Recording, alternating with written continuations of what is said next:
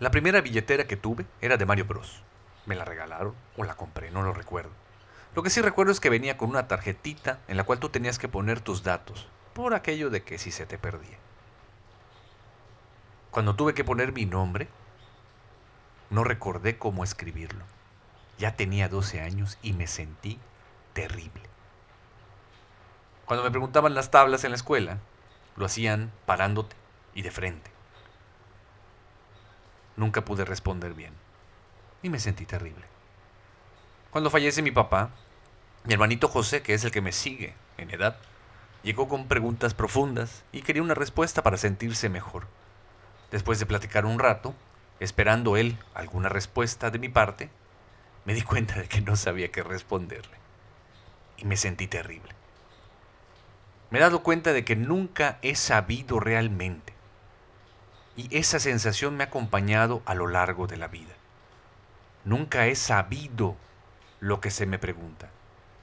Nunca he sabido lo que va a pasar, dónde están las cosas, qué debería de suceder, a quién le toca qué.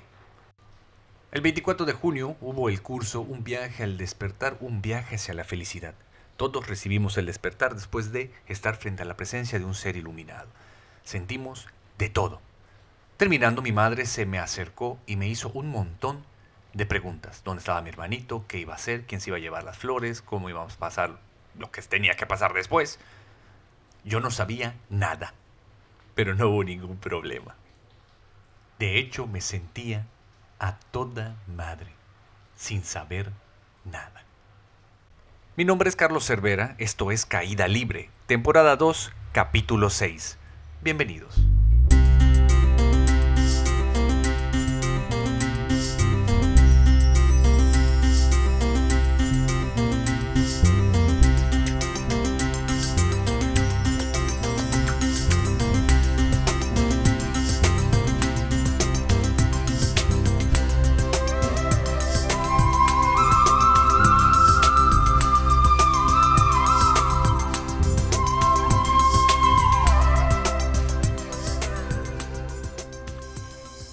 Y así sigo, mis lastimados amigos, sigo sin saber nada. Y sigo sintiéndome a toda madre. Cerramos el espacio de meditación porque era muy caro mantenerlo. La renta era demasiado. Y pues no queríamos sentirnos obligados a tener que hacer actividades para alcanzar el pago de la renta. Realmente lo que nosotros hacemos en cuanto a servicio, alineados al Kalkidharma, pues lo hacemos de corazón y queremos que así continúe. No quiere decir que vamos a dejar de trabajar, pero no sabemos qué vaya a pasar.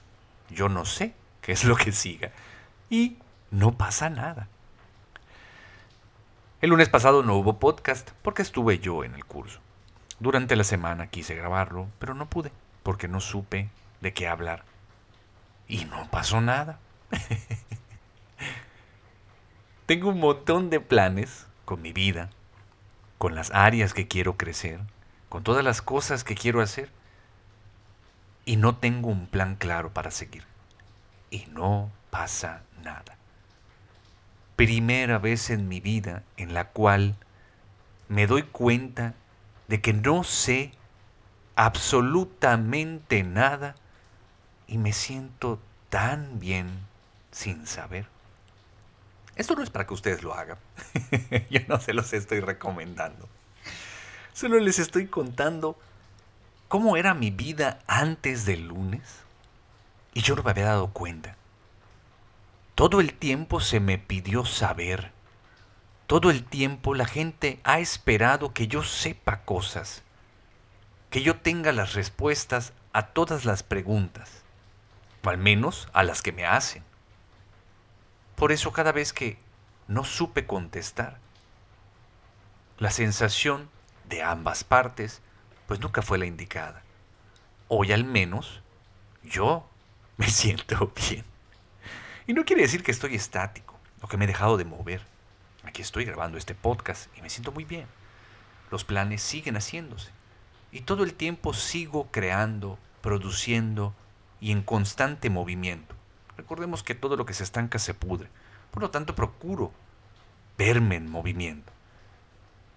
Pero la diferencia es que mi mente ya no está clavada en un futuro, tratando de huir de lo que está sucediendo en este momento. Y aunque en este momento exista la duda o no haya respuesta a sobre lo que pudiera suceder después, no pasa nada. Quiero que me entiendan un poquito más esta situación. Estoy seguro de que tienes miedo al futuro. De que cuando empiezas a pensar qué te depara este, te cagas. Porque la, incertidumbre inmediatamente se hace presente. No tenemos las respuestas, tenemos planes y deseamos que sucedan las cosas de cierta manera. Incluso muchos con capacidades superhumanas ya han hasta hecho planes de contingencia en contra de cualquier tipo de problema del futuro. Digo, pues yo creo que por eso se venden también los seguros de vida y todas esas cosas, ¿no? Porque son para prevenir algún tipo de dolencia en el futuro. Pero aún teniendo todos estos tipos de seguros, cuando empezamos a pensar en lo que pudiera llegar a suceder, invariablemente entramos en conflicto. Nos da un chingo de culo. Un montón de gente me lo ha dicho. Un montón de gente me ha pedido que hablemos sobre el futuro y el miedo a este. Porque es la constante. Nos damos cuenta cómo la mente nos ha tenido secuestrados todo este tiempo. Cómo ha evitado que yo me mantenga en el aquí y en el ahora cada segundo, sin importar lo que esté sucediendo, busca la manera de engancharme, tener mi atención y llevarme a soñar despierto o a patalear tratando de cambiar cualquier cosa que no le guste al ego. Miedo al futuro. Pero existe tal cosa como el futuro. Nosotros podemos darnos cuenta de que no.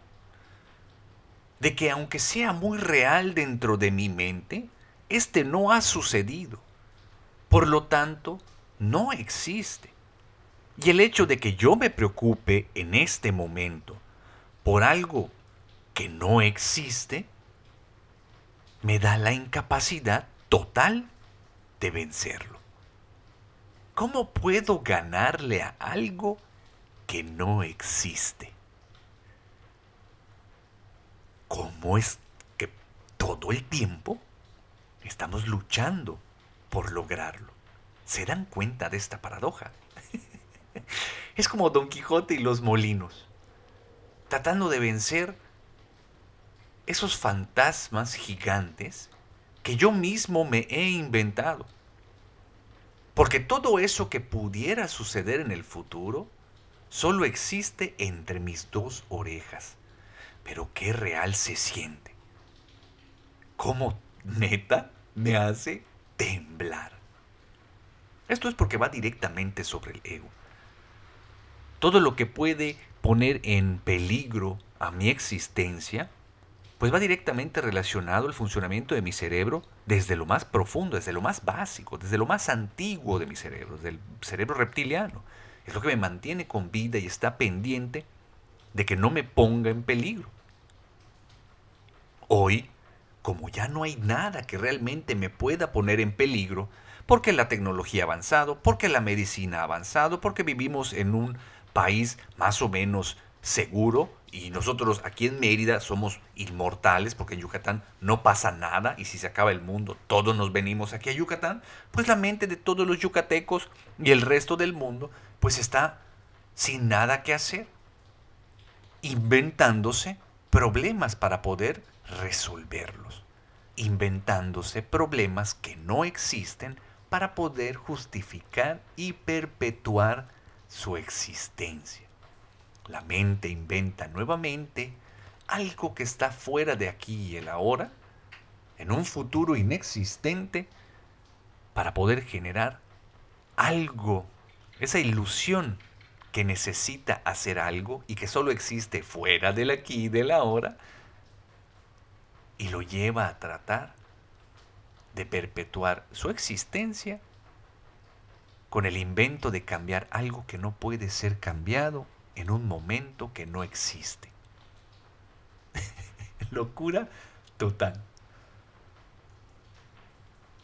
Eso lo que hace es que nos lleva al fallo de la inteligencia, dice Sri Bhagavan. El fallo de la inteligencia es todo aquello que sucede a partir de querer experimentar la vida desde la mente. La mente cuenta con la información suficiente para resolver pues problemas prácticos. Hay un hueco y no me quiero caer en el hueco, pues me hago un lado. Me paro a la orilla de un edificio y me da vértigo, pues me quito de la orilla. Me estoy quemando la mano y me duele, pues quito la mano del fuego. Tengo que sumar 2 más 2, sumo 2 más 2. y párale de contar. La mente para eso sirve. Para dividir, sumar, restar, multiplicar, para comparar, para pronosticar, pero cosas básicas, sencillas. Para experimentar la vida, no. Y la vida está sucediendo momento a momento. Y mientras yo esté clavado con la mente, pues no voy a poder experimentar la vida. Lo que he estado intentando hacer es tratar de resolver la vida, porque para eso sirve la mente, para resolver problemas prácticos. Y mientras yo trate de resolver la vida, no la voy a poder experimentar. Me va a llevar una y otra y otra vez al fallo de la inteligencia. La mente tiene un contenido. Está compuesto por las experiencias que hemos vivido durante nuestras vidas. Por lo tanto, está lleno de condicionamientos, está lleno de cargas, de programaciones, toda esa información que de alguna manera ha entrado por mis sentidos y se ha ido almacenando en mi subconsciente. Eso es lo que genera algo llamado como pasado.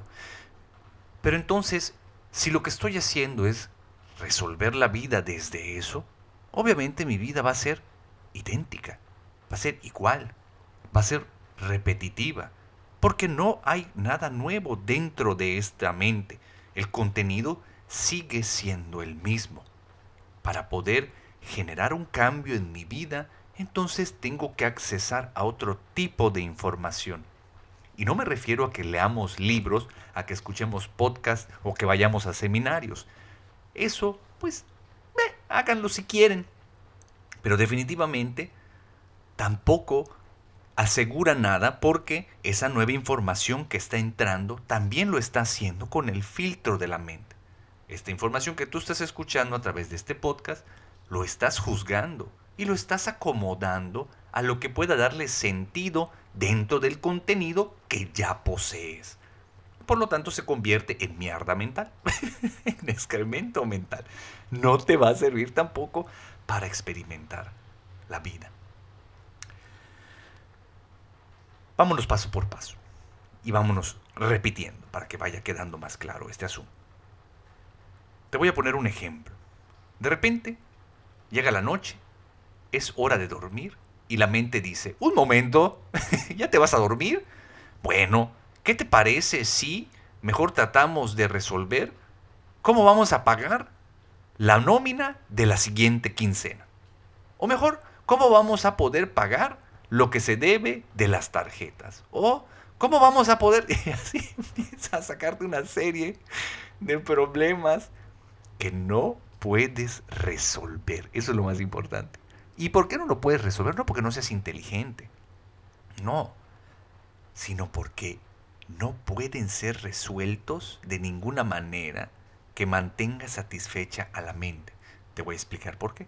De repente viene la solución. Ah, pues ya sé, tengo que hacer esto, esto, esto y esto. ¿Cuándo? Mañana y luego esto pasado y luego esto traspasado. ¿Listo? Listo, ya. Bueno, me voy a dormir. Y si no sale, te dice la mente y si pasa no sé qué, y si empieza a sacar un montón de más dudas porque no hay respuesta que pueda mantener cómoda a la mente por un tiempo suficiente. Lo que tenemos que hacer es trascender a la mente. Tenemos que liberarnos de ella y utilizarla como la bellísima herramienta que es para resolver problemas prácticos cuando necesitemos resolver problemas prácticos, no cuando necesitemos hacer otra cosa. Necesito comer, voy a comer. Pero me siento a comer y estoy pensando en mil mamadas. ¿Qué va a pasar después? ¿Qué tengo que hacer después? ¿Dónde, ¿Dónde estoy? ¿Dónde no estoy? ¿Cuántas calorías estoy consumiendo? ¿Qué me va a pasar si como esto? ¿Qué no me va a pasar? Un montón de cosas que me sacan del aquí y del ahora. Porque en el aquí y en el ahora yo no existo. Pero ahorita llegamos a ese punto. Entonces la mente te está secuestrando de tu propia vida. Y el hecho de que tu atención esté clavada en ella genera el fallo de la inteligencia, porque estás repitiendo patrones viejos, convirtiendo todo en viejo y aburrido. Estás tratando de salir de una cárcel de la cual tú eres un barrote. Cuando dices, ah, bueno, entonces lo que tengo que hacer es despertar y abandonar la mente. Esa también es una idea de la mente. Porque parece que está hablando de un futuro y nuevamente te saca del aquí y del ahora. Cuando realmente liberarte de la mente no es llegar a algún lugar. Liberarte de la mente, la iluminación, el despertar, es simplemente quedarte en donde estás. Eso es despertar. Pero ¿cómo todo el tiempo, todo el mundo nos ha pedido que seamos algo diferentes? ¿Cómo todo el tiempo está la idea de que, pues que si, si dejo de crecer, entonces me voy a morir? Por supuesto que si dejas de crecer, te vas a morir. Pero ¿quién te dijo que vas a dejar de crecer? ¿Quién te dijo que puedes dejar de crecer? Es que, ¿y si no cambio? ¿Qué va a pasar? Todo el tiempo estás cambiando. Lo que no puede ser diferente es la idea de que necesitas cambiar. Lo que estás siendo en este momento es lo que no puedes cambiar.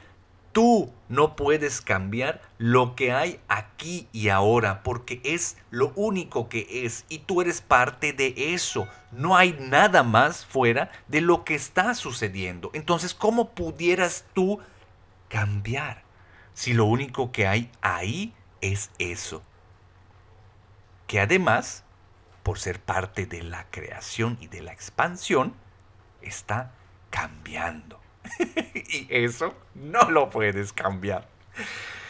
¿Qué es lo padrísimo de esto? Que la constante es el cambio.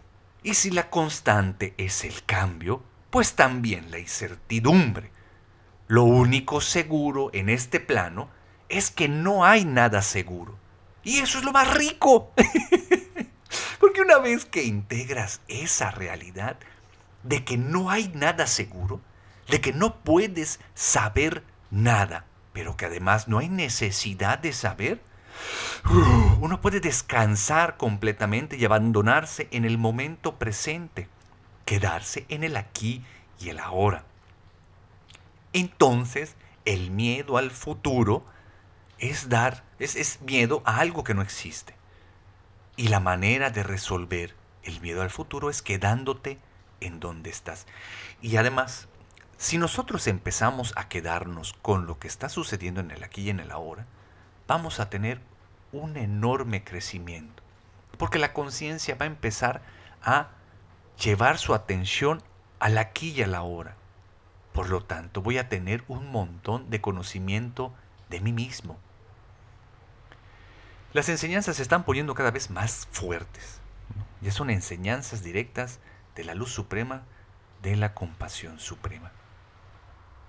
¿Qué es lo que he notado con estas enseñanzas? No solo que son sumamente profundas y poderosas, sino además, paradójicamente, uno las integra tan naturalmente.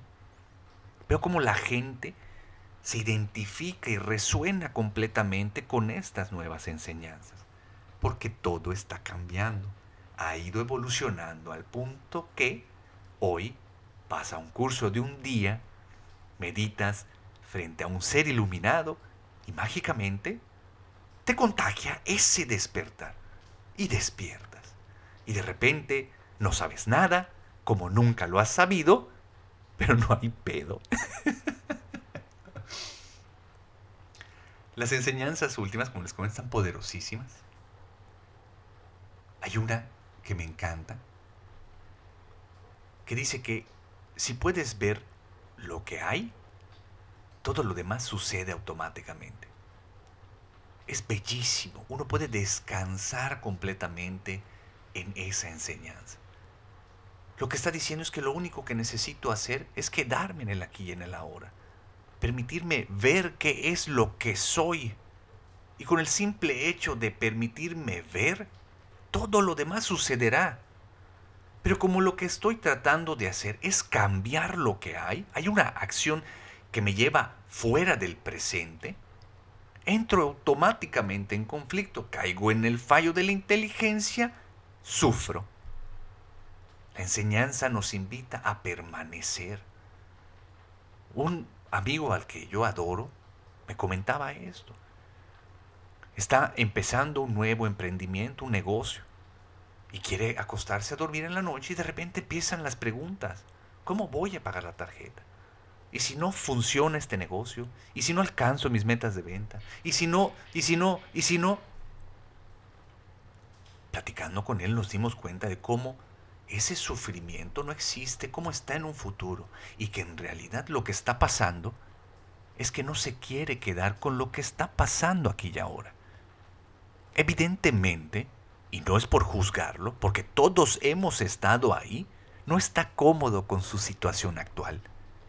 Él tiene creencias sobre él mismo en este mismo instante, así como tú que me estás escuchando también tienes creencias sobre ti que te limitan, que te lastiman, que te mantienen en terror tratando de cambiar y saber. Hay cosas que no quieres ver de ti. ¿Qué cosas? Lo que eres en este momento. De repente llega el miedo y soy miedo y yo no quiero ser miedo, quiero ser valor. De repente, no sé, Alguien me pregunta algo y me doy cuenta de que soy ignorante de eso. Yo no quiero ser ignorancia, yo quiero saber, yo quiero contestar, yo quiero ser el chingón, quiero tener la respuesta. Y entraba en conflicto y sufría. Hoy me doy cuenta de que no sé, no sé nada. Y que no pasa nada si no sé. Esto me lleva a la siguiente enseñanza, y es la enseñanza del día de hoy, domingo. Esta enseñanza dice, la vida es una bendición. ¿Quién da bendiciones? Pues Dios. Entonces la vida es algo que proviene de Dios. ¿Y qué está fuera de la vida? Pues nada. Entonces, ¿qué es lo único que hay aquí?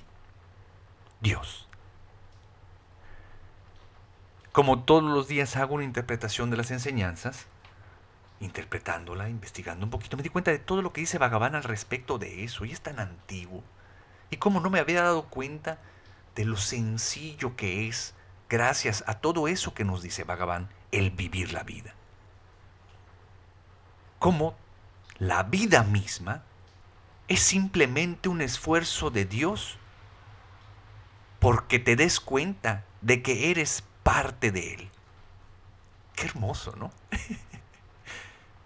Como aunque te encabrones porque le pediste el Pokémon y te lo dieron made in China, porque le pediste la pareja y llegó bien dispareja, porque le pediste el aumento de sueldo, el trabajo, la casa, la vacación, le pediste X o Y y no sucedió como tú esperabas y te encabronas con Dios sin darte cuenta de que en realidad te está llevando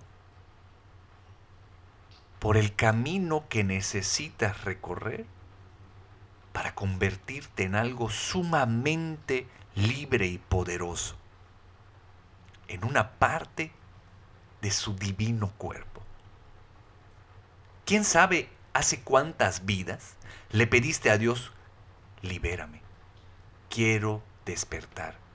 Quiero dejar de sufrir. Y desde entonces te ha estado guiando para que eso suceda. Y que todos los pedos que tienes en tu vida son pedos que tú te has inventado. Atrapado de la mente, fabricando fantasmas que no existen, que evitan que puedas ver la presencia divina 24/7 en tu vida. El fin último de la vida es reencontrarnos con Dios. Y no me refiero a morir. Me refiero a fundirnos en un solo ser con Él.